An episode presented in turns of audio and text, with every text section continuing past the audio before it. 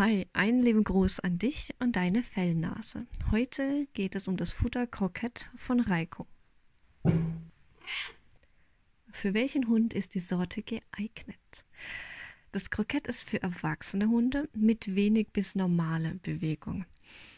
Bei dem Futter wird auf eine optimale Verdaulichkeit geachtet. Es hat wieder Lebertran enthalten und sorgt damit für die Menge an Vitaminen. Das hat dann natürlich wieder den Vorteil, dass auf ernährungsphysiologische Zusatzstoffe verzichtet werden kann. Die Sorte ist laktosefrei und hat das mineralische Gleichgewicht. Die Krokettengröße liegt im kleineren Bereich. Kommen wir zur Zusammensetzung. Es sind Fleisch und tierische Nebenerzeugnisse, 44 Prozent, vom Rind enthalten und auch hier bedeutet es, dass es alles vom Rind stammt und das im Verhältnis beinhaltet, wie ein Tier selber aufgebaut ist. Also Verhältnis Muskelfleisch, Innereien und ähm, ja, die, die ganze Bauweise eben. Vom Tier wird dann nachempfunden. Getreide ist da für die Energie mit seinen Kohlenhydraten. Gemüse eben auch für Vitamine und äh, Mineralien.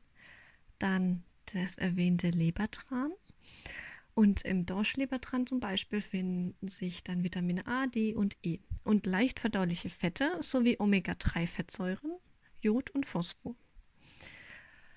Algen sind enthalten für das mineralische Gleichgewicht und Hefe. Und Hefe sorgt wie immer für gutes Milieu in Magen und Darm und wird ähm, damit ist es sehr verdauungsförderlich und unterstützt die Verdauung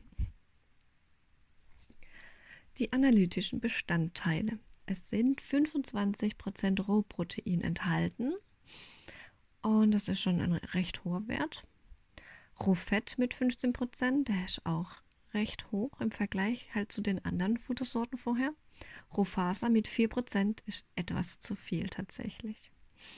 Rohasche mit 10% ist gerade noch in Ordnung.